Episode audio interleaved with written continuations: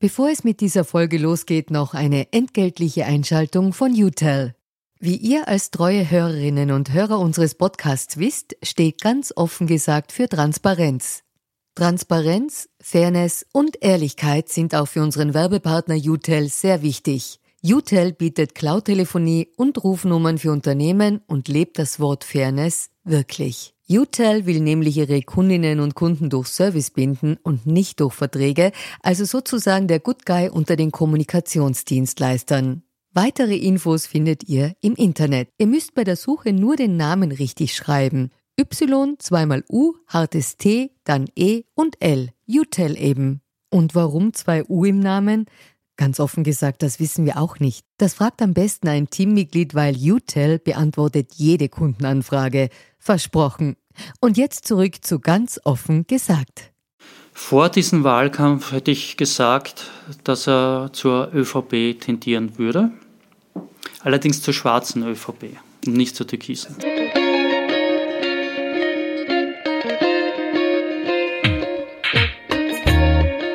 Herzlich willkommen zu einer neuen Folge von Ganz offen gesagt, dem Podcast für Politinteressierte.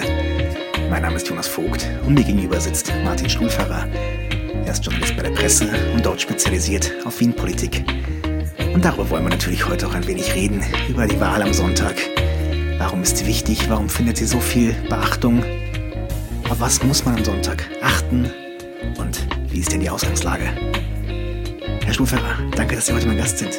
Danke für die Einladung. Doch zuvor noch zu einer entgeltlichen Einschaltung des Klimaschutzministeriums. Jetzt im Herbst wird es höchste Zeit, an die nächste Heizperiode zu denken, denn die kommt bestimmt. Und da stellt sich natürlich die Frage, wie kann man seinen Haushalt günstig und umweltschonend heizen? In Österreich werden nach wie vor 1,5 Millionen Haushalte mit Öl oder Gas beheizt. Und das bedeutet CO2-Emissionen von 8 Millionen Tonnen im Jahr. Mit dem Raus aus Öl-Bonus fördert das Klimaschutzministerium den Umstieg auf saubere Alternativen, etwa auf Pelletsheizungen oder Wärmepumpen. Ab sofort kann jeder interessierte Bürger auch jede interessierte Bürgerin diesen Bonus beantragen. 5000 Euro zahlt das Ministerium, das jeweilige Bundesland steuert auch noch etwas bei. Für jene, die ihren alten Holzkessel gerne austauschen würden, stehen insgesamt 100 Millionen Euro zur Verfügung. Alle Infos zum Bonus gibt es unter www.umweltförderung.at. Und nun zurück zu ganz offen gesagt.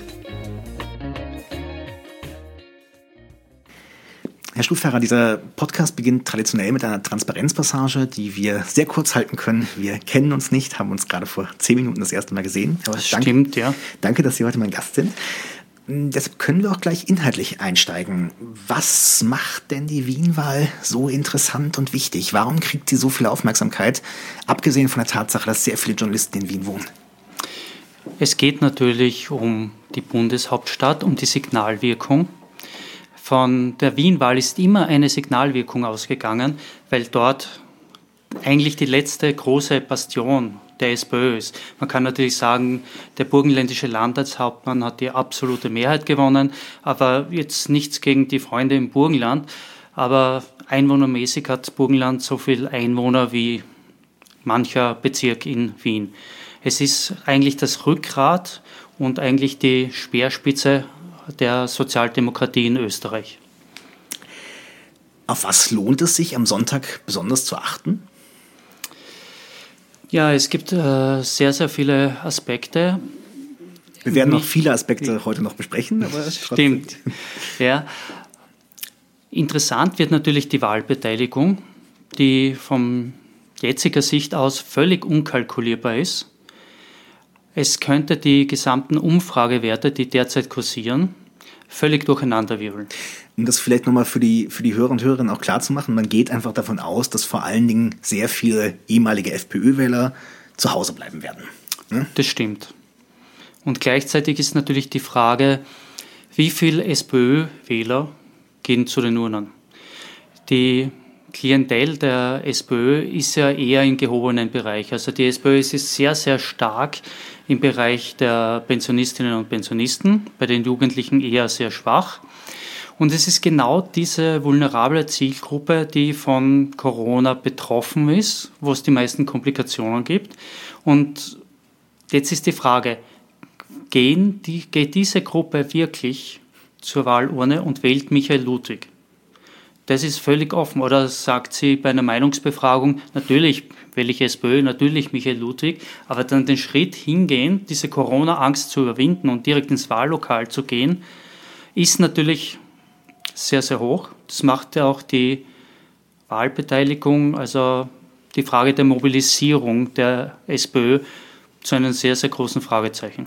Das heißt, eine der großen Aufgaben der SPÖ ist es letztlich auch in den nächsten Tagen noch vor allen Dingen die Pensionistinnen und Pensionisten einer ihrer in, in Wien sehr zuverlässige mhm. Zielgruppe mhm. tatsächlich zum Wählen zu animieren. Genau. Die SPÖ hat ja immer ein, manchmal ein Problem gehabt, die eigene Klientel, die eigenen Wähler zu mobilisieren. Von den Umfragedaten, wie viel sich prinzipiell vorstellen können, die SPÖ zu wählen, kommt die SPÖ im Bereich von 50 Prozent, prinzipiell.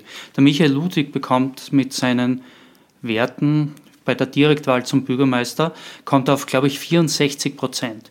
Das heißt, die SPÖ ist prinzipiell für sehr, sehr viele Menschen wählbar. Die Frage ist, wie viele von denen gehen wirklich zur Wahl? Und das wird auch entscheiden über das SPÖ-Ergebnis, auch wenn es klar ist, der Bürgermeister heißt vor der Wahl gleich wie nach der Wahl. Das, das kann man wahrscheinlich so festhalten. Es ist sehr, sehr, sehr wahrscheinlich, dass Michael mhm. Ludwig weiterhin Bürgermeister und Landeshauptmann von Wien sein wird. Ähm, die SPÖ ist traditionell bei den Wahlkarten sehr schwach. Ähm, genau. Wahlkarten, also, und die ÖVP ist, glaube ich, verhältnismäßig stark. Ne? Also die genau, trifft das weniger mhm. mit den Grünen gemeinsam. Ne? Warum kann die SPÖ eigentlich bei den Wien-Wahlen dieses Potenzial, von dem Sie gerade gesprochen haben, stärker, aus, ähm, stärker ausschöpfen als bei Nationalratswahlen in Wien?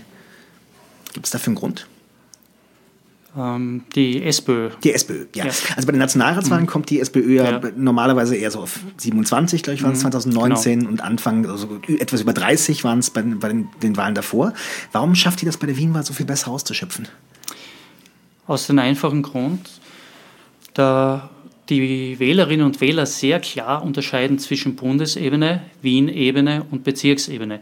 Man sieht es ja auch äh, innerhalb von Wien, dass Bezirke sehr oft wechseln, dass Bezirke grün sind, die auf Gemeinderatsebene tiefrot sind. Also die Wählerinnen und Wähler unterscheiden sehr klar. Der Bezirksvorsteher ist näher dran an den Menschen. Den kennt man vielleicht. Den wählt man ja, daher Amtsbonus. Und es kann sein, dass eben ein Bezirksvorsteher, wir haben einen blauen in Simmering, wir haben einige grüne, einige äh, schwarze, besser gesagt türkis, muss hm. man jetzt sagen. Ja. Also von dem her gelingt es der SPÖ, das besser auszunutzen und anzusprechen, weil sie einfach die Wiener SPÖ recht gut aufgestellt ist und natürlich dort seit 1945 die SPÖ regiert, also man Stammklientel hat dieses ähm, Wähler-Splitting, also quasi auf mhm. Bezirksebene, mhm. anders zu wählen als auf Landesebene. Ist das etwas, was hauptsächlich der SPÖ nutzt? In Wien, solange sie die Bezirksversteher hat und die Mehrheit hat, absolut.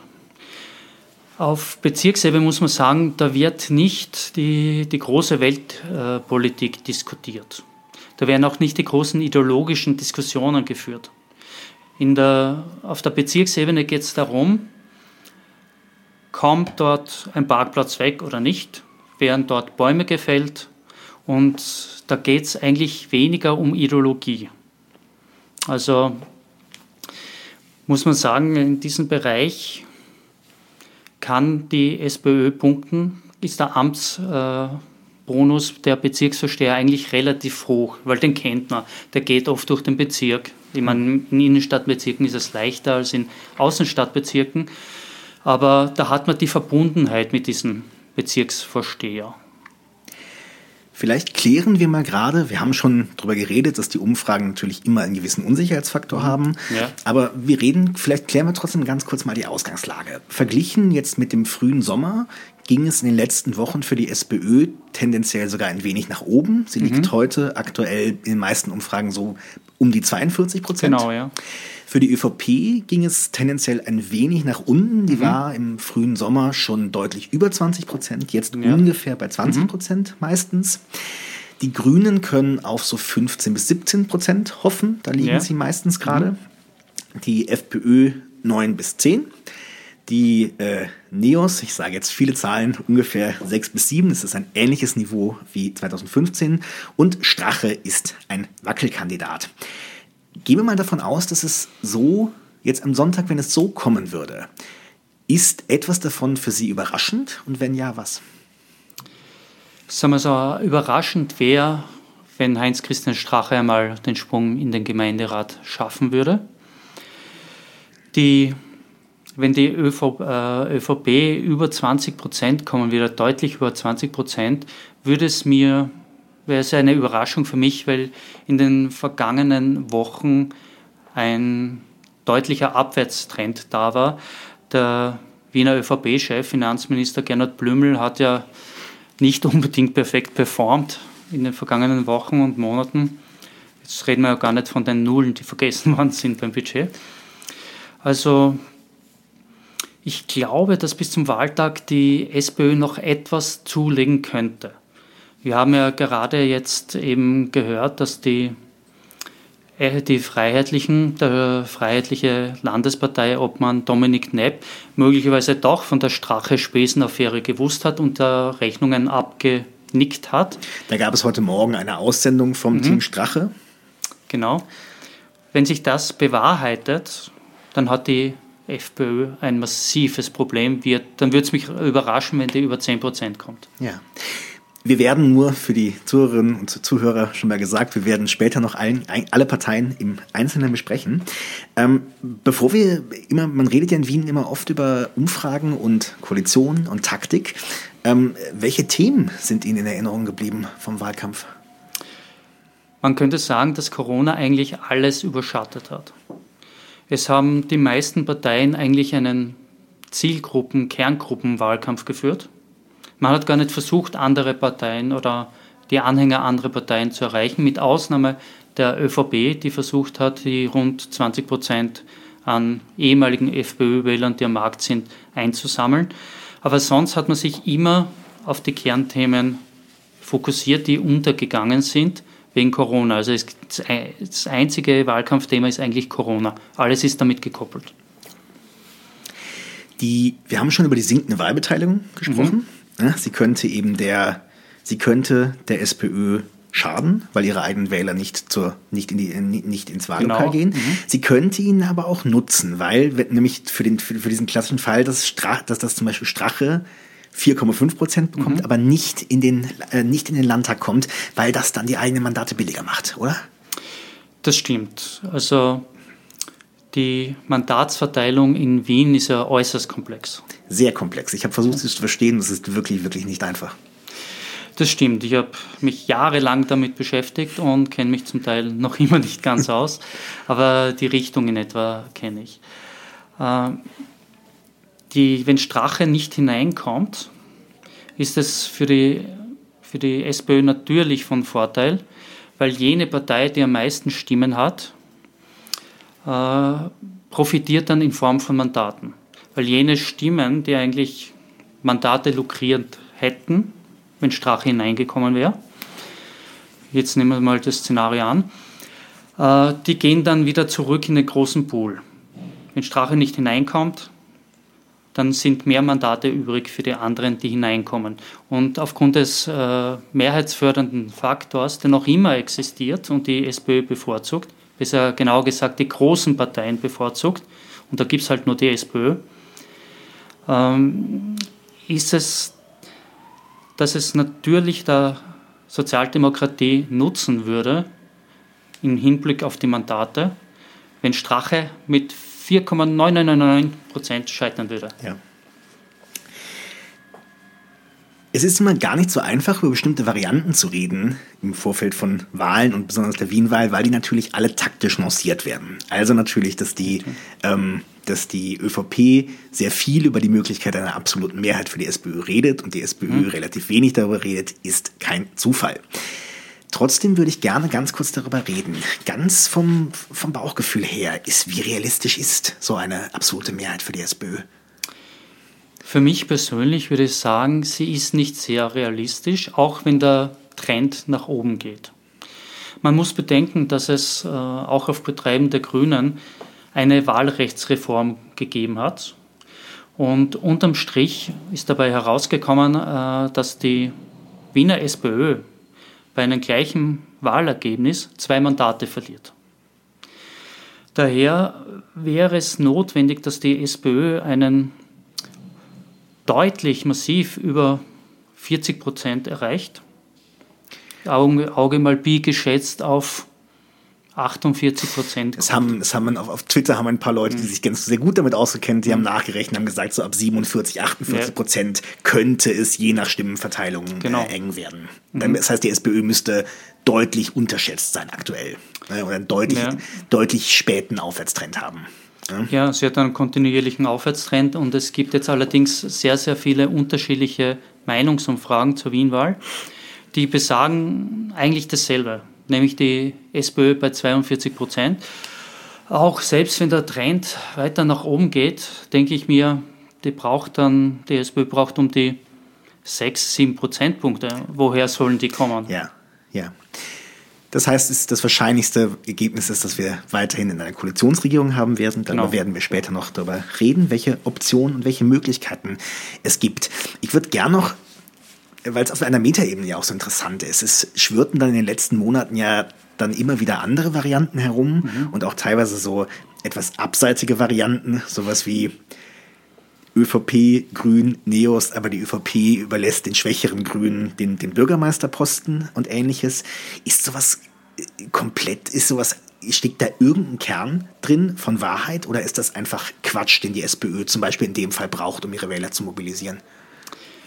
Prinzipiell blühen Spekulationen in Wahlzeiten natürlich hervorragend und es gibt äh, eigentlich völlig abstruse Wahltheorien, die meistens einer Grundlage entbehren, aber sie sind sehr unterhaltsam und lustig zum Anhören. Äh, zum Beispiel, dass es eine, äh, dass Birgit Hebein zur, Vize, zur Bürgermeisterin gemacht wird in einer Abseit, Koalition abseits der SPÖ, halte ich für ähm, völlig absurd. Denn der Kurs zwischen SPÖ und ÖVP ist schon unvereinbar. Die Grünen stehen ja noch weiter links und man hatte gesehen, wie die Grünen in, mit den Kapiteln Moria, mit der ÖVP kämpfen. In Wien gab es diesen Beschluss, dass man Rot-Grün, man möge doch 100 Kinder aufnehmen. Das hat die ÖVP abgedreht auf Bundesebene.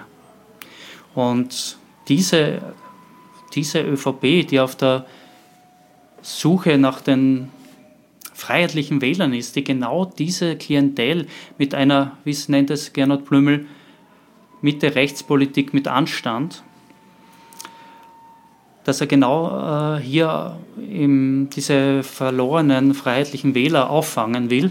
Das passt überhaupt nicht zusammen. Es ist für mich völlig unvorstellbar, dass so etwas passieren könnte, dass die ÖVP Wien mit diesem Kurs eine grüne Vizebürgermeisterin, derzeitige Vizebürgermeisterin unterstützt und dass die Bürgermeisterin wird.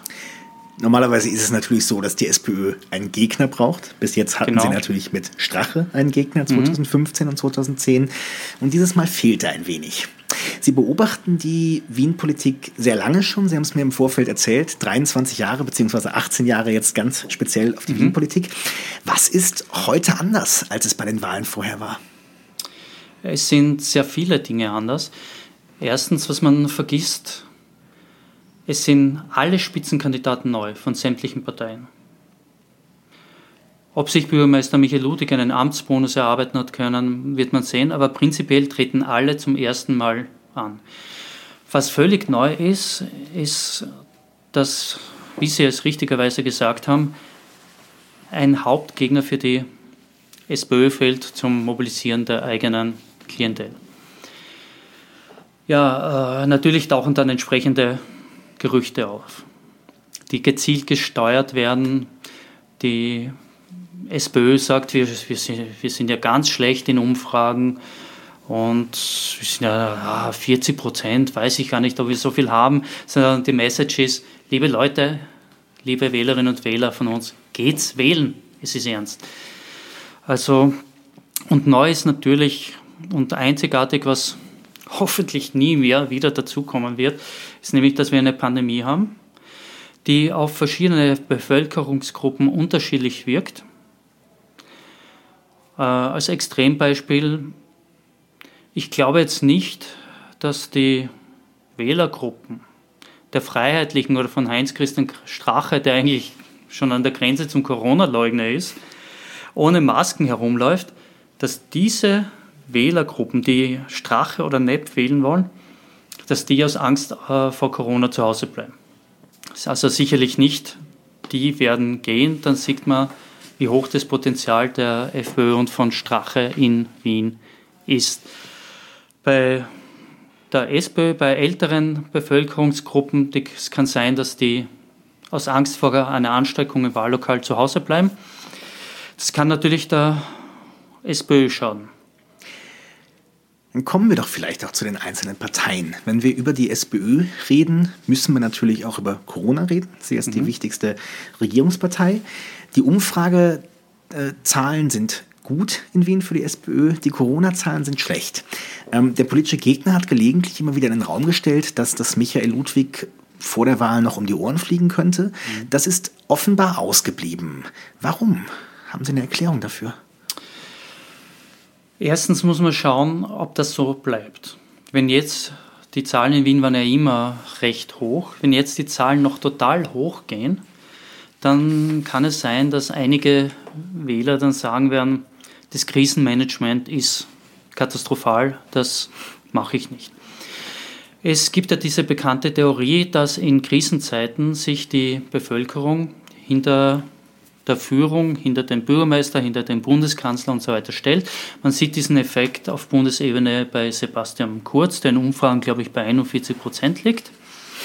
Und dasselbe, dieser Solidarisierungsakt, wenn man es nennen kann, tritt in Wien zutage. Man schart sich um den Bürgermeister und man sagt, so auf Wienerisch, der Michel wird es schon machen. Und Michael Ludwig macht es sehr, sehr geschickt, weil er den den gütigen Stadtvater gibt, der signalisiert, wir schaffen Corona. Und natürlich hat er das, das denselben Vorteil wie der Bundeskanzler auf Bundesebene. Er kann Geschenke verteilen. Er kann sagen, dieser Branche geht es schlecht, hier gebe ich eine Förderung, hier eine Förderung. Also in Corona-Zeiten kommt er sich vor, als wäre es Weihnachten. Ja, der Gastrogutschein, die, genau. äh, die ähm, Beteiligungen an, äh, an Firmen, die erwähnen jetzt auch Taxigutschein und ähnliches. Äh, welche Rolle spielt äh, der Gesundheitsstadtrat Peter Hacker da? Ist das der, ist er aktuell für Michael Ludwig ähm, eine Bürde oder ist es eher so, dass der Hacker unangenehme Sachen verkünden kann, die an Ludwig dann, die an Ludwig nicht rankommen? Man hat hier die gleiche Aufgabenteilung wie seinerzeit bei Michael Häupl. Der hat irgendwann einmal am Rande einer Pressekonferenz gesagt, für die ganzen Dinge habe ich meine Stadträte. Ich bin der Bürgermeister. Ich fange Quatschen ab. Und genau so ist es, dass der Bürgermeister Michael Ludwig auch seine Stadträte bei unangenehmen Dingen vorschicken kann. Also wenn das komplett schief geht, noch in der letzten Phase der Wahl, dass die Corona-Maßnahmen in Wien zerpflückt werden und für Probleme sorgen, geht es zwar zurück äh, auf die SPÖ, es fällt darauf zurück. Allerdings kann der Bürgermeister dann natürlich sagen, ich löse, ich übernehme das jetzt persönlich. Ich übernehme das Krisenmanagement, steht da als Macher, hat Hacker abgelöst und steht da als ich rette euch. Eine, eine alte Regel der Politik, dann Dinge werden plötzlich dann immer sehr schnell mal zur Chefsache. Genau. Ja? Und äh, jetzt. Viele Beobachter äh, sagen, es ist ein tendenziell eher von SPÖ-Seite ein eher äh, mutloser und langweiliger Wahlkampf. Die mhm. SPÖ versucht, würde prinzipiell versuchen, vor allen Dingen keine Fehler zu machen. Teilen Sie diese Einschätzung? Absolut. Die SPÖ ist ja nicht mit irgendwelchen Visionen angetreten. Also mir fehlt eine Ansage, wie das Wien 2030 aussehen wird, was große Entwicklungen sind oder unser großer Plan. Leuchtturmprojekte nennt man das auch sehr gern.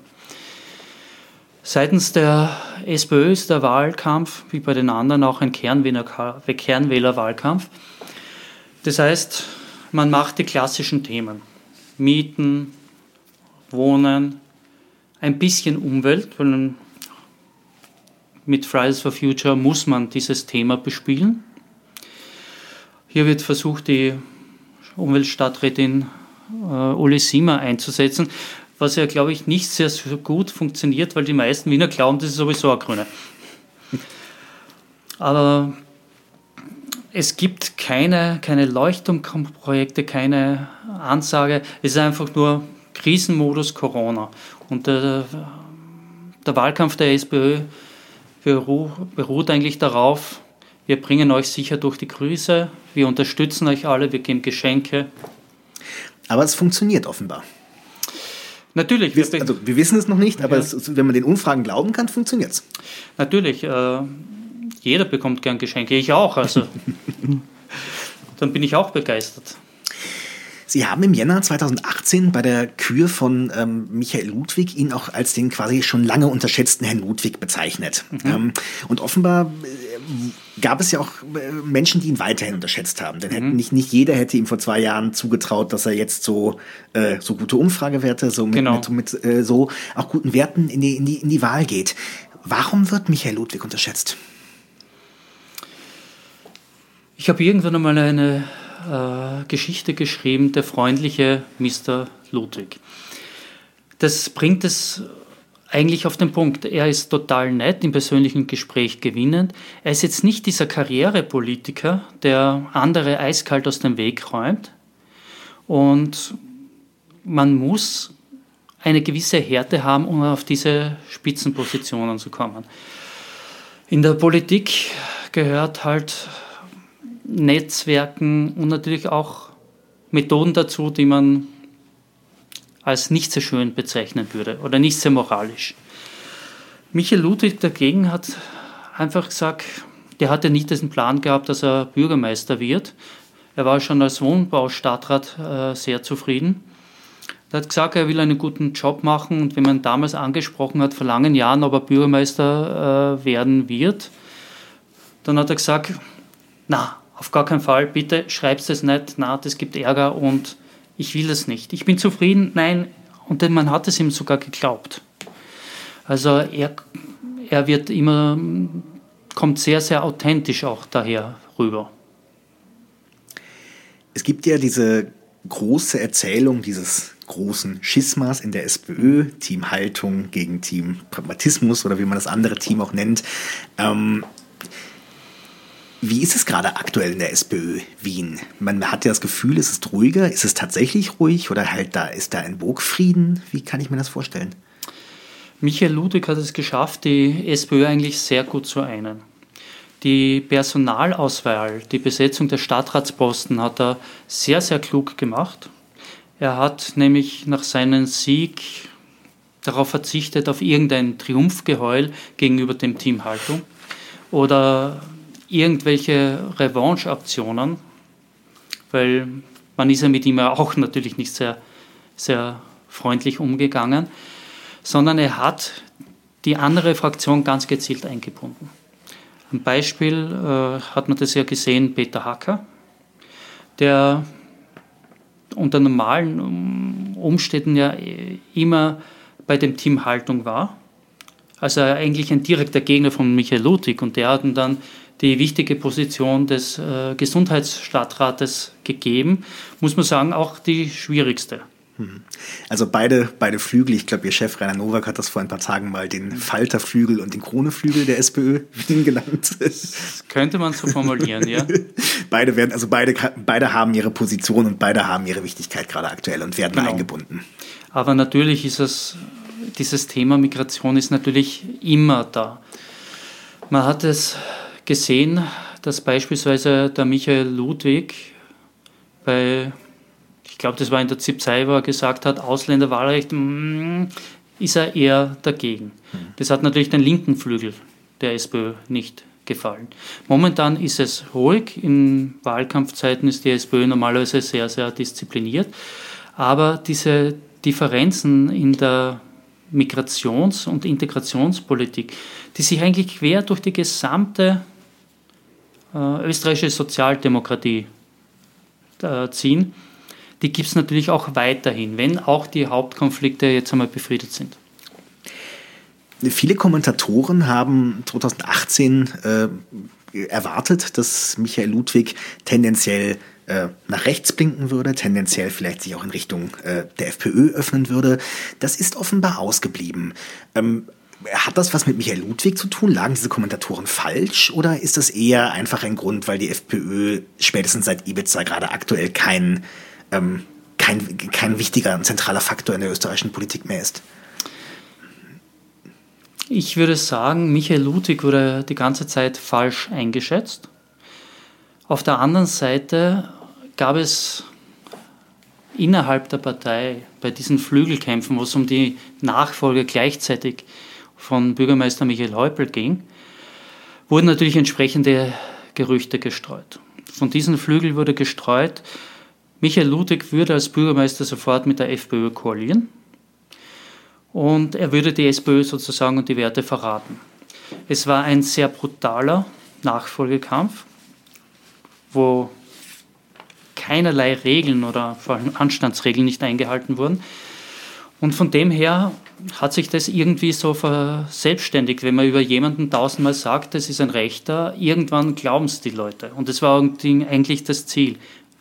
Äh, ich habe damals schon angemerkt, dass ich mir das nicht vorstellen kann, dass er mit der FPÖ koaliert, weil der Michael Ludwig ja auch bei den äh, Freiheitskämpfern, den, der, den Verband der Freiheitskämpfer und KZ-Überlebenden eine hohe Funktion hatte und auch dort teilweise den Verband geführt hat. Dass man jemanden unterstellt, der einen Verband der KZ-Überlebenden in der SPÖ führt, dass der mit der FPÖ nach all diesen Aussagen koaliert, habe ich für absurd gefunden, aber manche Gerüchte verselbstständigen sich. Wir kennen das alle. Sie beobachten Michael Ludwig schon recht lange in der mhm. Wien-Politik. Wenn ich Sie jetzt fragen würde, wenn sich Michael Ludwig einen Koalitionspartner aussuchen könnte, welcher wäre das? Vor diesem Wahlkampf hätte ich gesagt, dass er zur ÖVP tendieren würde. Allerdings zur schwarzen ÖVP, nicht zur türkisen. Also tendenziell eher in Richtung Ruck. Ähm, genau. Ähm, Ruck, der Wirtschaftskammerpräsident Wien. Genau, also mit dem verbindet ihm eine enge Freundschaft. Würde die ÖVP sagen, wir gehen in eine Koalition, dafür wird Walter Ruck äh, Vizebürgermeister, was völlig ausgeschlossen ist, dann würde Michael Ludwig sofort mit der schwarzen ÖVP eine Koalition bilden weil mit den Grünen gibt es seit langen Zeiten massive Probleme im Verkehrsbereich. Und man darf auch nicht vergessen, es gab einen ziemlichen Bruch zwischen Rot-Grün beim Wahlrecht, als eigentlich äh, die SPÖ, um ein Wahlrecht gegen sich zu verhindern, einen vom Koalitionspartner, einen Abgeordneten gekapert hat, wenn man so nennen kann. Das war vor 2015 vor der Wahl, ne? genau. kurz vorher. Also es gibt es gibt sehr, sehr viele Bruchlinien zwischen SPÖ und Grünen. Allerdings der Kurs, den der Wiener ÖVP und Finanzminister Gernot Blümel fährt, um die freiheitlichen Wähler einzusammeln, der verträgt sich absolut nicht mit dem Kurs von Michael Ludwig. Also würde man nach den Aussagen und den Aktionen, die diese türkise ÖVP gemacht hat, mit der koalieren, dann gäbe es einen enormen Aufstand vom linken Flügel innerhalb der SPÖ. Also das würde sicherlich nicht friktionsfrei gehen. Dann gehen wir mal davon aus, dass am Sonntag tatsächlich drei Optionen mhm. offen stehen würden. Sagen wir mal auch, die Neos und die SPÖ ja. sind stark genug, dass es sich prinzipiell knapp ausgehen würde. Welche, halten, welche Variante halten Sie für am realistischsten? Äh, das wäre ganz eindeutig Rot-Grün. Weil, wie Sie gesagt haben, wenn es sich knapp ausgeht, nichts verunsichert oder stört die SPÖ so sehr, wenn sie auf einer wackeligen Mehrheit beruht.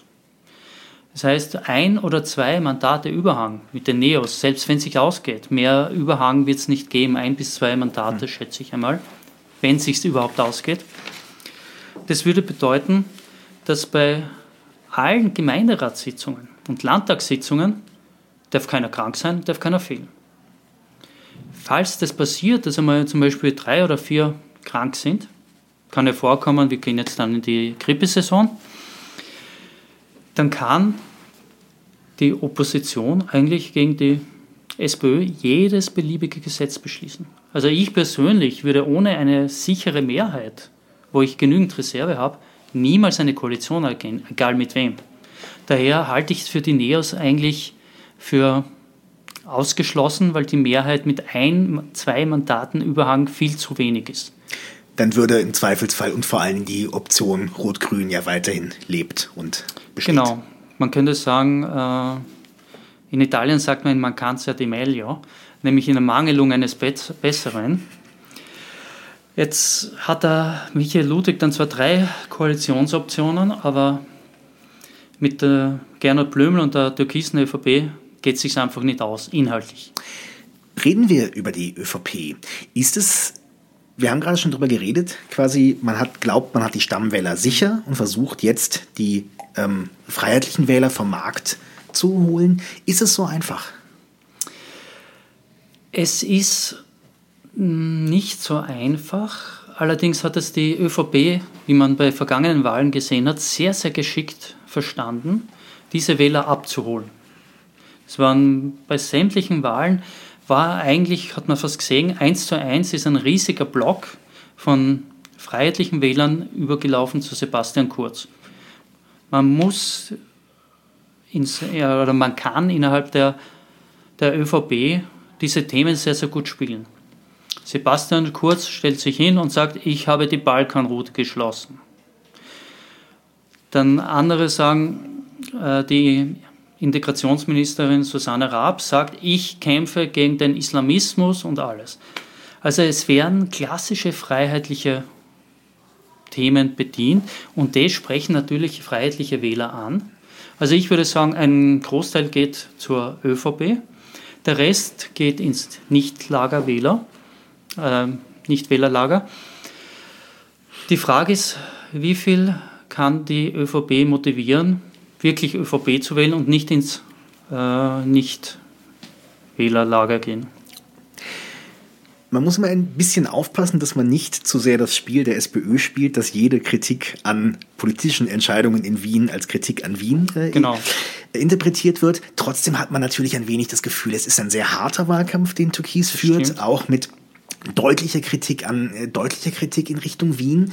Ähm, ist es, ist es logisch und ist es sinnvoll? Weil die ÖVP, ähm, wir wissen ja aus Umfragen, dass die ÖVP und FPÖ-Wähler tatsächlich tendenziell dazu tendieren, zu der Aussage, die Lebensqualität in Wien hat abgenommen. Und wenn ich das Stimmt, andere ja. sage, mhm. tendiere ich eher zu Rot-Grün. Ist das also ein in sich kohärenter und logischer Wahlkampf?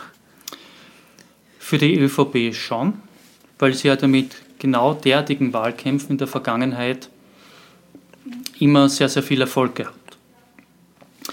Und derzeit wird tief gestapelt. wenn ich höre, dass Sebastian Kurz gesagt hat, wir wollen 15 Prozent haben, das wäre ein Erfolg, dann äh, bekomme ich einen Lachanfall.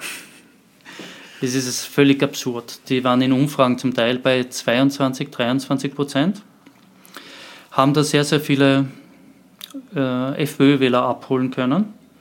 Aber aufgrund des, muss man ehrlicherweise sagen, die, die Probleme und im Krisenmanagement von Gernot Blümel als Finanzminister, Nullen vergessen, die die Unterstützungen sind nicht rechtzeitig aus, äh, ausgezahlt worden. Dann einen falschen Antrag in Brüssel bestellt, dass der Fixkostenzuschuss 2 nicht kommt. Also das gefällt freiheitlichen Wählern natürlich nicht besonders. Gernot Blümel hat tatsächlich, ist tatsächlich für die ÖVP ein gewisses Problem. Das ist jetzt keine Meinung, sondern das wissen ja. wir aus, aus, mhm. aus, Umfragen, dass quasi die Werte für Gernot Blümel deutlich schlechter sind als die für die ÖVP aktuell. Mhm. Ähm, ist es, hat das eher etwas mit Ihrer Meinung nach mit ihrer, mit seiner Performance im Wahlkampf zu tun oder ist das Bundesebene? Ich würde sagen, es ist eine persönliche Performance im Wahlkampf. Die auf Bundesebene hat er auf Steirisch gesagt ein paar Böcke geschossen. Und das kommt dann eben nicht sehr so gut an, wenn er einfach sagt, ich, ich beantrage diesen Fixkostenzuschuss 2 nicht mehr, böse EU. das sind ja Leute, die stehen ja da ohne Geld, die sagen, wieso macht er das? Also Gernot Blümel entwickelt sich hier immer mehr zu einem Problem der Wiener ÖVP. Und dazu kommt, dass er irgendwie, es ist jetzt natürlich etwas, etwas gemein, weil die Ausstrahlung eines Menschen ist halt so, wie es ist. Er ist sehr, sehr kontrolliert. Er wirkt jetzt nicht sehr herzlich bei seinen Auftritten. Michael Ludwig steht da und so, als würde er die allen umarmen und so weiter. Er wirkt sehr, aber Gernot Blümel wirkt sehr, sehr kühl und damit hat man in Wien genauso ein Problem wie mit einem Kurs, der wirklich in Richtung FPÖ geht. Weil man muss bedenken, dass, ich glaube, der Peter Filzmeier hat das einmal erwähnt, dass nämlich in Wien, glaube ich, zwei Drittel linksliberales Publikum oder besser gesagt Wählerinnen und Wähler sind. Und wenn man hier mit einem Mitte-Rechtskurs reinfährt, kann man natürlich sehr, sehr viele freiheitliche Wähler ansprechen und auch sehr viele bekommen. Dann mag er halt unter oder über 20 Prozent bekommen. Nur was tut er damit? Was tut er mit diesem Wert? Er kommt nicht in eine Regierung. Hm. Haben Sie das Gefühl, äh, gelegentlich hat man im Wahlkampf auch nicht unbedingt das Gefühl gehabt, dass äh, Gernot Blümel gerne nach Wien gehen würde? Oder ist das falsch? Naja. Oder ist es, kommt es nur auf, wie er nach Wien gehen würde? Man könnte ja sagen, äh, dass er nach Wien geschickt wurde oder werden würde. Äh, ich kann Sie auch fragen, was sind Sie lieber, Finanzminister oder Wiener Vizebürgermeister? Äh, beides nicht gern, aber vermutlich wenn, dann lieber Finanzminister. Genau, da hat man einige Angenehmigkeiten, die man im Schatten von Michael Ludwig also nicht hat. Also und man muss auch sagen, freiwillig, was man so hört, ist ja Gernot Blümel ja nicht nach Wien gegangen, sondern es ist ja Sebastian Kurz klar, dass die Eroberung der Städte, die einst äh, Wolfgang Schüssel bekannt gegeben hat oder er hat gesagt, damit wir Österreich dominieren, damit wir dort weit Wahlen gewinnen, können wir nur, wenn wir die Städte erobern, hat der Schüssel damals gesagt, als äh, Initiative ausgegeben und ist wie heute so viel in der ÖVP versandet. Sebastian Kurz erinnert sich offenbar an diese Blümel-Doktrin, äh, Entschuldigung, nicht Blümel, Schüssel-Doktrin. Und will natürlich seinen engen Vertrauten dorthin setzen, um eine große Volkspartei aufzubauen, die dann nicht mehr bei irgendwas 15 Prozent herumkrebst, sondern die auch wirklich einer SPÖ gefährlich werden kann. Also ich glaube, Kurz träumt dann von Werten von irgendwann von 30 Prozent. Hm. Man muss ja an dieser Stelle auch sagen, dass natürlich auch wenn die ÖVP, jetzt gerade für die ÖVP tendenziell ein wenig nach unten geht, selbst wenn sie 19 Prozent erreichen würden, das wäre ja das beste ÖVP-Ergebnis, glaube ich, seit den späten 80ern oder ähnlichem. Natürlich. Äh, man kann die tiefen Ausgangsbasen nehmen und sagen, ich habe mich verdoppelt. Die Frage ist allerdings, welche Erwartungen man aktuell hat. Dass man sich verdoppelt gegenüber der vergangenen Wahl ist nicht schwer. Das waren die, neun, die, die, die relativ berühmten 9,2 Prozent 2015. Genau, erstmals in ihrer Geschichte ist die Wiener ÖVP einstellig geworden. Und wenn man von so einem vernichtenden Ergebnis sagt, ich will dazu gewinnen, dann äh, ja eh. Man muss aber schauen, mit diesem Siegeszug von Türkis in verschiedenen Bundesländern und auch bei der Nationalratswahl, bei beiden vergangenen Nationalratswahlen, liegt die Latte aber völlig woanders. Also ich schätze, also wenn die ÖVP es nicht schafft, mit dieser Performance, mit dem Rückenwind vom Bund und dem Einsatz von Sebastian Kurz nicht über 20 Prozent zu kommen, dann muss man sich bei der ÖVP etwas überlegen. Das wäre für die ÖVP enttäuschend. Relativ zeitgleich zu der SPÖ. Ich sehe, Sie, Sie, sehen, ich springe jetzt zwischen den Parteien, weil wir müssen noch ein wenig auf die Zeit schauen. Mhm. Ähm, relativ zeitgleich zu der SPÖ haben die Grünen damals auch einen neuen Chef oder in dem Fall eine mhm. neue Chefin bestimmt, äh, Birgit Hebein. Ähm, äh, was macht sie, was machen die Grünen richtig, was machen sie falsch? Die Grünen haben ein Problem derzeit und es heißt Beteiligung an der Bundesregierung. Direkt nach dem Einstieg in die Bundesregierung gab es einen grünen Hype, auch in Wien. Die Umfragewerte waren völlig an der Decke. Nur derzeit muss eben die Birgit Hebern etwas erklären, was sie eigentlich nicht erklären kann, was man einem grünen Wähler und einer Wählerin nicht erklären kann. Nämlich, wieso stimmen die Grünen auf Bundesebene gegen die Aufnahme von 100 Kindern aus dem Flüchtlingslager Moria? Warum setzen die Grünen auf Bundesebene nicht mehr Druck dahinter, dass das geschieht. In Wien hat der Rot-Grün beschlossen, wir wollen sie aufnehmen. Und es wirkt etwas schizophren, wenn die Birgit Hewein sagt, wir wollen Kinder aus Moria aufnehmen und die Bundesgrünen sagen, nein, wir nehmen sie nicht auf, aufgrund des Koalitionspaktes. Das wiederum, diesen Pakt hat auch die Birgit Hewein selbst mitverhandelt. Also Wäre ich Grünwähler, hätte ich da irgendwie einen Bauch und hätte mich fragen, was, was gilt jetzt? Wieso kann man hier nichts machen? Die Wiener Grünen gelten immer als besonders links, auch innerhalb, ja. der, innerhalb der Grünen. Ähm, aber offenbar ist es so, dass sich das noch nicht massiv auf die Grünen auswirkt, auf die grünen Umfragewerte, oder? Sehe ich das falsch? Dass sie links sind, oder? Nein, nein das ist ja. quasi die, ja. die, die, die, dieser mangelnde Rückenwind aus der oder der Gegenwind aus der mhm. Bundespolitik. Sie, also ausgewirkt hat es sich schon, weil ich glaube, in Umfragen waren der ja über 20 Prozent einmal. Das war halt der Hype von Türkis-Grün. Das hat allerdings auch immer mehr abgenommen, sukzessive nach unten, durch die unangenehmen Dinge, die die Grünen halt auch mittragen müssen. Eben Moria ist ganz, ganz schlimm. Es gibt eine, eine grüne äh, Wählerbasis, die wird wahrscheinlich in diesem Bereich liegen. Man muss auch bedenken, dass die letzten zwei Wahlen, die letzten zwei Wahlergebnisse sind ja eigentlich für das jetzige Wahlergebnis, für das kommende nicht relevant. Bei den letzten zwei Wahlen haben die Grünen sich ja eigentlich voller Freude, wie sie es halt gern machen, in die Luft gesprengt. Und daher würde ich eigentlich das Wahlergebnis vorher, bevor diese zwei Ereignisse stattgefunden haben, ähm, heranziehen. Also das heißt, sie müssten eigentlich 15 Prozent haben. Und wie sich Moria auswirkt, ist eine Frage, wie gut diese äh, grüne Taktik ankommt. Wir wollen ja, aber die Türkisen lassen uns nicht. Die Wiener Grünen reden sehr viele über das Thema Verkehr, auch teilweise mhm. sehr kleinteilig, äh, Radwege und ähnliche Pop-up-Radwege.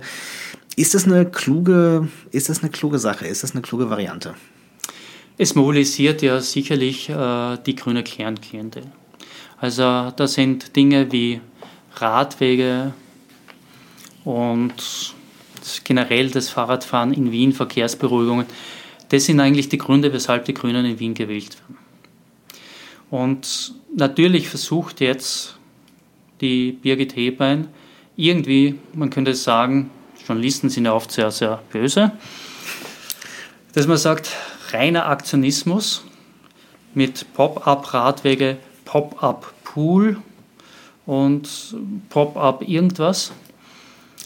Einfach eine Pop-up-Politik machen, um zu sehen, hey, zu signalisieren Ihnen Wählerinnen und Wähler, wir sind noch da, wir haben diese Kernthemen, wählt uns für das, wofür wir uns immer gewählt haben. Wir haben gerade schon darüber geredet. Es gab zuletzt ein paar Fouls auch in der Koalition. Mhm. Es gab äh, eben jetzt zuletzt vor ein, zwei Tagen über die äh, verkehrsberuhigte Innenstadt. Mhm. Ist es tendenziell Wahlkampfgetöse oder ist das wirklich echte Missstimmung unter Rot-Grün? Es ist, würde ich sagen, echte Missstimmung, aber natürlich auch etwas Wahlkampfgetöse. Man muss bedenken, dass die Stimmung zwischen Rot-Grün trotz allem nicht besonders gut ist.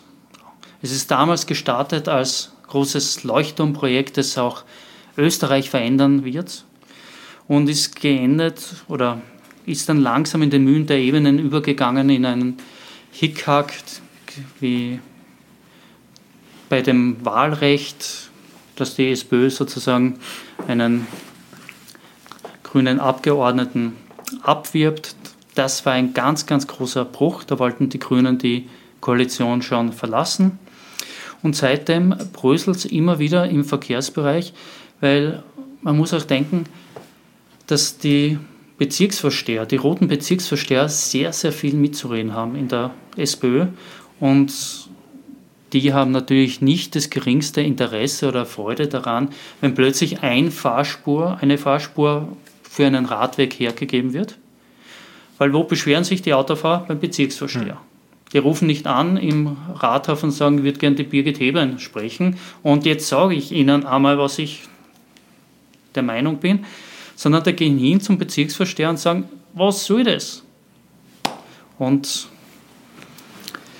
ja, mit dem Problem kämpft die SPÖ und das, aber wie hat Michael Häupl gesagt, ich, ich streite lieber mit den Grünen über Straßen- und Verkehrsberuhigung als über Essentielles wie Bildung. Hm. Ich glaube, Michael Ludwig hält es genauso. Aber dass sich die Grünen mehr oder weniger an die SPÖ gekettet haben jetzt im Vorfeld, mhm. auch von ihren Aussagen her, das war wahrscheinlich trotzdem die richtige Entscheidung. Ne? Weil die grünen Wähler wollen ja, wenn, genau. Äh, rot-grün. Genau. Man muss den eigenen Wählern signalisieren, wir wollen da rein, wir wollen weitermachen und wir tun alles dafür.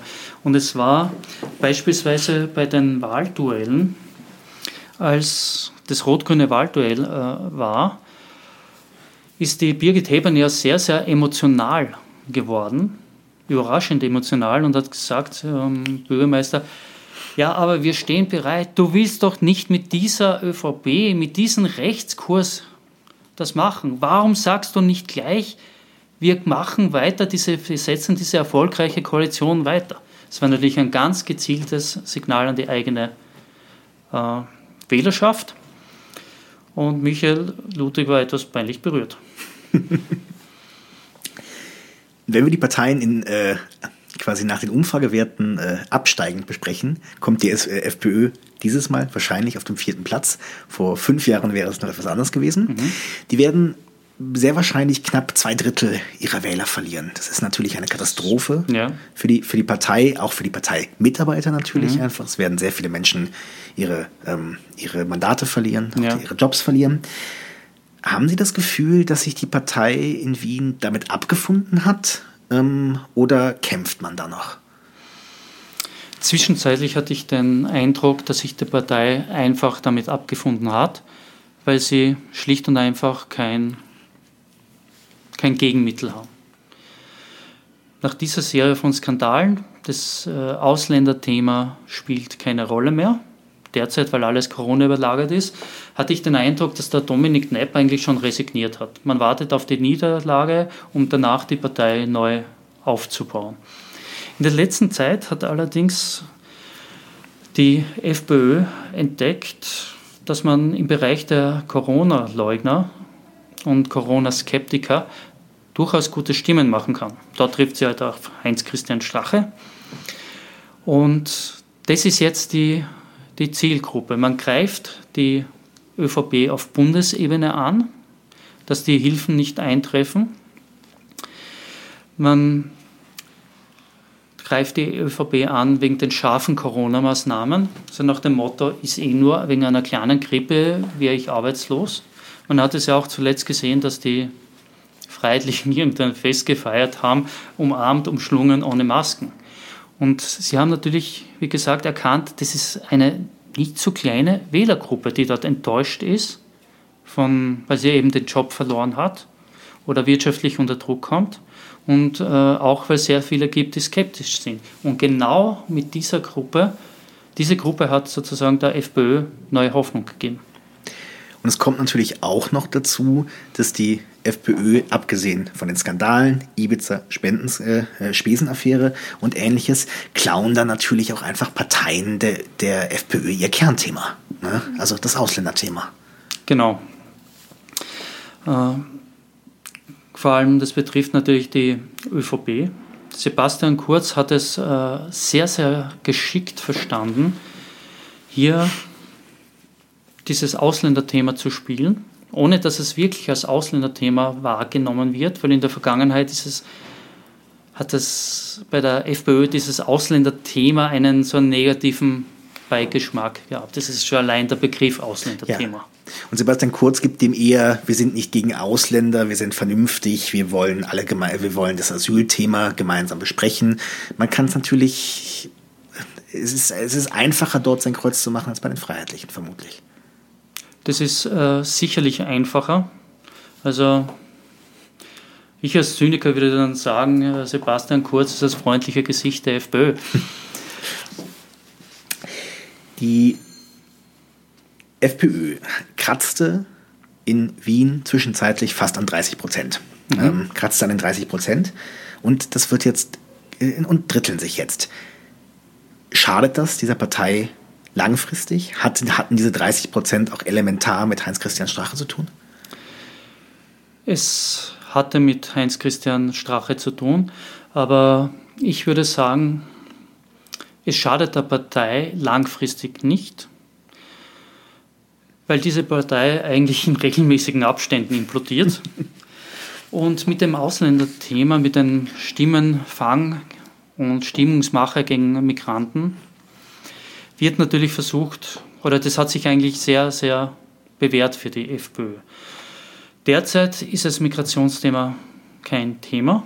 Daher hat die FPÖ neben den Skandalen natürlich ein Problem der Mobilisierung. Und es ist halt zu befürchten, in, in dem Moment, wo Kurzarbeit ausläuft, wo viele Firmen, die derzeit noch durchgetragen werden, in Konkurs gehen, weil so eine Welle wird leider Gottes auf uns zukommen. Es wird sich nicht vermeiden lassen. Dann werden sehr, sehr viele Menschen auch arbeitslos sein. Es wird die Arbeitslosigkeit massiv noch steigen. Und, für, und diese Menschen sind in ihrer Verzweiflung natürlich sehr oft anfällig für die Parolen der Freiheitlichen. Die sagen, Ausländer sind schuld, wähl uns und wir machen alles gut. Ich ziehe jetzt, äh, weil es einfach inhaltlich logisch ist, äh, die äh, Heinz-Christian Strache vor. Ähm, wichtigste Frage, kommt er rein oder nicht? Ja, wenn ich das wüsste, würde ich Lotto spielen. Ich meine, prinzipiell bereitet es mir fast schon körperliche Schmerzen, über einen Heinz-Christian Strache, Strache zu reden, weil, was soll man da sagen? Also ich persönlich würde lieber die Oligarchin wählen als Heinz-Christian Strache. Er hat sich als Politiker völlig diskreditiert. Das, diskreditiert ist ja gar kein Ausdruck. Aber er hat ein, eine Anhängerschaft in der FPÖ und die hat er auch zum Teil mitgenommen. Die ist wirklich absolut treu. Von denen werden öffentlich-rechtlicher Rundfunk und alles als Systemmedien beschimpft die informieren sich nur in den eigenen Kreisen. Und Heinz-Christian Strache kann das ja sehr, sehr gut sich als Opfer darstellen.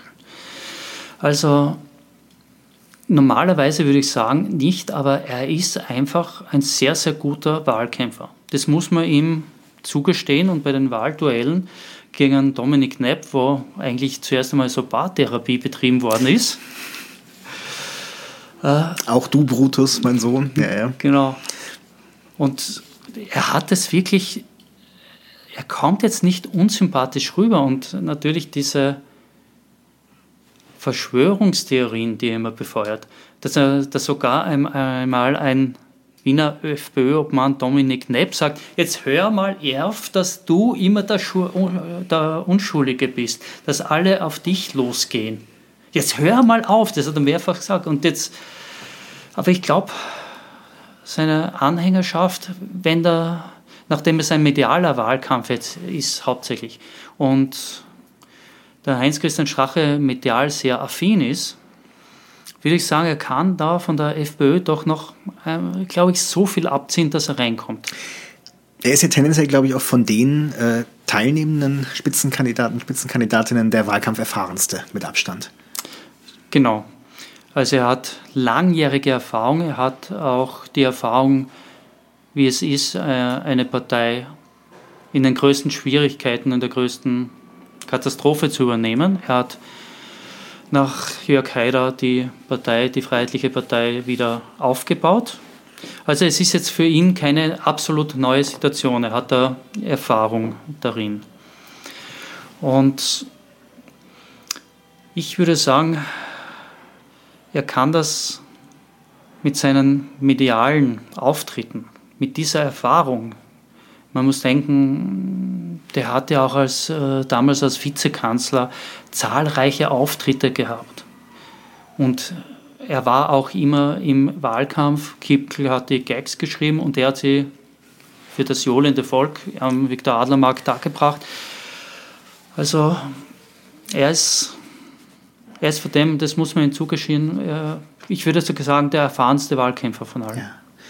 Er macht, der Mann war Vizekanzler, jetzt mhm. macht er gerade ja auch eine sicherlich bis zum gewissen Maße auch einfach demütigende äh, Tour gerade, Wahlkampftour, ja. muss sich ständig seine eigenen Fehler vorhalten lassen. Und am Ende sitzt er mit ein bisschen Glück mit einer Handvoll Abgeordneten im Gemeinderat. Warum macht er das? Das ist eine sehr, sehr gute Frage, über die sich wahrscheinlich äh, Psychotherapeuten den Kopf zerbrechen sollten, weil manche Dinge kann man schlicht und einfach nicht mehr erfassen, weil das Verhalten von Heinz-Christian Strache so irrational ist. Aber wenn ich mich jetzt einmal als Psychotherapeut betätigen darf, der Mann war Vizekanzler. Und man hat gesehen, als er Vizekanzler war, diese Freude. Der kleine Mann, der eigentlich Zahntechniker war, der hat es ganz nach oben geschafft, wie er es immer wollte. Und man hat gesehen, wie er da aufgeblüht ist und wie, was für eine Genugtuung das für ihn war. Und danach ist eben seine Welt zusammengebrochen und er wird es, befürchte ich, nicht wahrhaben wollen. Und er hat da, glaube ich, keine realistische Einschätzung mehr. Und er glaubt noch immer, dass er zurückkommen kann. Dass wenn Verfahren eingestellt werden, dass er sagen kann, ich habe es immer gesagt, das war eine Schmutzkampagne. Und möglicherweise hofft er darauf, wenn die Wahl für die FPÖ in Wien ganz, ganz schlecht ausgeht, dass Dominik Nepp abgesetzt wird und der Ruf nach äh, Heinz-Christian Strache in der Wiener FPÖ laut wird. Vom möglichen Wiederkehrer äh, Strache zu Wiederkehr. Das ist ein etwas bemühter Witz, den ich hier vorbereitet hatte. Ähm, der Spitzenkandidat der Neos ist äh, sehr unbekannt, so mhm. unbekannt ist er ein gewisser Running Gag. Er hat sich ja selber auch schon ein bisschen darüber lustig gemacht. Selbst, ja, ähm, äh, wer das nicht, kann man mit so einem Spitzenkandidaten Wahlkämpfen oder ist das, äh, ist das letztlich eine Bürde, einen so unbekannten Spitzenkandidaten zu haben? Natürlich ist es nicht vom Vorteil, wenn der Spitzenkandidat so unbekannt ist. Deswegen äh, ist er ja plakatiert mit der Beate Meindl-Reisinger, die sehr, sehr gute Beliebtheitswerte und auch Bekanntheitswerte hat. Natürlich würde man jemanden wählen, den man nicht kennt. Da würde ich sagen, normalerweise würden die Menschen eher Nein sagen. Aber seine Performance in den Wahlduellen ist tendenziell recht gut. Ja, äh, von dem her, er muss an seiner Bekanntheit arbeiten. Die gute Performance in den Wahlduellen überrascht mich jetzt überhaupt nicht, denn er hat ja, glaube ich, irgendeinen vor Jahren bei den Studentenverband irgendeinen europäischen oder österreichischen Redewettbewerb gewonnen, Rhetorikwettbewerb. Also rhetorisch ist er von dem sehr, sehr gut und es kommt ihm gerade jetzt in den Wahlduellen zugute. Die Neos kommen in Wien letztlich trotzdem nicht wirklich vom Fleck. Sie werden vielleicht wahrscheinlich irgendwas um 6 oder 7 Prozent. Das mhm. ist ein ähnliches Niveau wie vor fünf Jahren, aber Wien ist der größte urbane Raum in ja. äh, Österreich. Da müsste doch eigentlich ein bisschen mehr gehen, oder? Ja, man muss sagen, dass in Ö Österreich hat keine Tradition bei, in Bezug auf liberale Parteien. Man hat es ja gesehen beim Liberalen Forum. Und vor allem, wenn es darum geht, um Wirtschaftsliberalität, das ist eigentlich schon wenn man sagt, man ist wirtschaftsliberal, ist es in Österreich schon fast ein Schimpfwort. Und gerade in Wien, wo die Bevölkerung gewohnt ist, von der Wiege bis zur Bahre zu versorgt, genauer äh, versorgt zu werden, ist jemand, der in der Anfangszeit sagt, das könnte man besser machen und den nachgesagt wird, der will zum Beispiel verschiedene Sachen privatisieren, was Private besser können. Soweit ich mich erinnere, hat der Christoph Wiederkehr das am Anfang gesagt, hat dann aber sehr schnell, schnell überrissen, holla, ich bin in Wien. Das geht überhaupt nicht, weil der auch die SPÖ Stimmung gemacht hat, ist eine Neoliberale, die wollen das Wasser privatisieren und wir beschützen das Wasser. Also er hat, es gibt keine Tradition, keine Geschichte für eine liberale Partei, das macht es schwierig. Daneben könnte man fast sagen, sind auch Grüne und Neos fast kommunizierende Gefäße. Sie sind beide gesellschaftspolitisch sehr, sehr liberal und wirtschaftspolitisch komplett die Gegenrichtung. Allerdings die die Grünen hat man gesehen, als die Grünen zum Beispiel aus dem Parlament geflogen sind, hat man gesehen, dass es sehr, sehr viele Wählerströme von den äh, Grünen zu den Neos gab. Also dieses, in Wien zählt dieses Gesellschaftsliberale noch mehr. Das ist Wirtschaftsliberale, das ist, das, das versteckt der äh, Christoph Wiederkehr jetzt sehr, sehr gut. Also gerade, dass er nicht die Internationale singt. Sie haben ja auch jetzt im, im, vor allen Dingen im, im, im Endspurt des Wahlkampfs äh, ja dann auch zum Beispiel das Thema Moria sehr hoch gespielt. Mhm. Ähm, wir, sind die wir sind die Anständigen. Genau. Ähm, was steckt dahinter? Also abgesehen davon, dass sie es wahrscheinlich wirklich äh, glauben und wirklich mhm. und äh, glaubhaft ist, dass sie es auch wollen. Aber versucht man damit zusätzlich auch noch Wähler von enttäuschte Grünwähler oder an, an die berühmten anständigen Konservativen von der ÖVP abzuziehen? Ich würde sagen, es zielt natürlich genau auf die Grünwähler, weil, wie gesagt, in der Haut von Birgit Hebern möchte ich nicht stecken, wie ich das erkläre, dass wir, sozusagen wir als Wiener Grünen, jetzt nicht ich, aber ja. äh, dass die Wiener Grünen sagen, wir wollen die aufnehmen und die Bundesgrünen äh, stimmen dagegen. Also das hat sie auch bei uns im Interview, da hat man gesehen, dass sie körperlich leidet. Äh, da sind natürlich sehr, sehr viele Wählerinnen und Wähler der Grünen, die, denen genau diese Dinge wichtig sind und die man eher zu, den, zu einer intellektuellen Wählergruppe erzählen kann, die wollen so etwas überhaupt nicht. Und wenn die Neos ein entsprechendes Angebot machen, eben, ihr seid enttäuscht von den Grünen, kommt zu uns. Weil es gibt ja massive Wählerströme, hat man in der Vergangenheit gesehen. Und aber nachdem man sieht, dass die Neos relativ stagnieren, wie gesagt, einerseits keine Tradition für eine liberale Partei, der Wiener will von der Wiege bis zur Bahre versorgt werden, Privatisierung ist äh. Und die Grünen Performance, das, oder die Grünen haben noch ein bisschen was vom Hype mitgenommen, wir sind die Bundesregierung. Aber sie könnten doch an die Neos hier wegen Moria doch noch verlieren. Man wird sehen. Jetzt haben wir in einer äh, längeren Liste die, äh, sämtliche Parteien durchgearbeitet. Haben Sie das Gefühl, dass die Hörerinnen und die Hörer noch etwas sehr Dringendes wissen müssten über die Wienwahl für Sonntag? Ich würde sagen, wählen gehen. Kann ich Sie noch zu einer Wahlprognose, die Sie vielleicht bereuen werden, hinreißen? Die meisten Dinge im Leben, die Spaß machen, bereut man. also ich würde sagen, dass die SPÖ klare Wahlgewinnerin ist im Bereich von, sie könnte noch zulegen, also 43 Prozent in dieser, in dieser Gegend, 43, 44, mehr glaube ich geht nicht. Die Neos werden relativ stagnieren bei 7, 8 Prozent. Sie kommen auch nicht vom Fleck, haben daher auch nicht dieses Gewinner-Image oder dass da ein Momentum da ist. Also die werden im Bereich des letzten Wahlergebnisses sein. Die Freiheitlichen werden abhängig von Strache, ob sie zweistellig werden, wird man sehen. Ich schätze einmal bei 10 Prozent. Strache wird mit gerade noch hineinkommen. Und jetzt hätte ich im Kopf mitrechnen sollen, bei wie viel Prozent wir sind. Das ist, eine, das ist eine gute Frage. Wir sind, die, die äh, Grünen und ÖVP sind noch. Äh, genau, also offen. die ÖVP, würde ich sagen, hätte ich, wenn Sie mich vor Wochen gefragt hätten, hätte ich die, der ÖVP so aus 22, 23 Prozent gegeben. Aber durch die Performance und den Negativtrend, den auch Wählerinnen und Wähler sehr wahrnehmen und sich auch unbewusst beeinflussen lassen, würde ich sagen 19 Prozent. Und die Grünen werden wahrscheinlich in den Bereich von, da gibt es ja völlig unterschiedliche hm.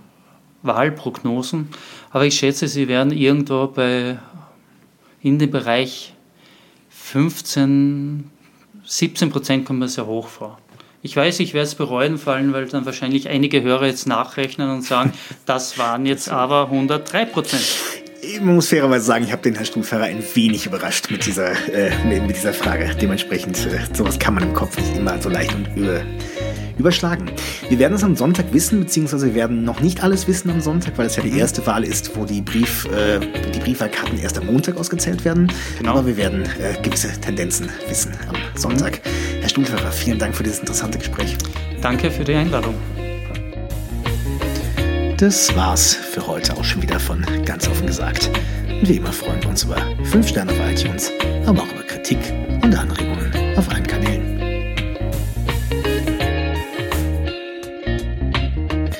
Und wie immer weisen wir euch auch gerne auf andere Podcasts hin, zum Beispiel Achtsam Essen. Der Titel ist relativ selbsterklärend.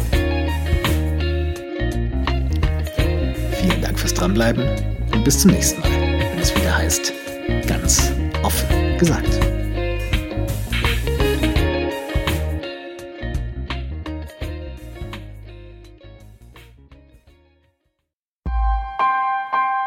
Missing Link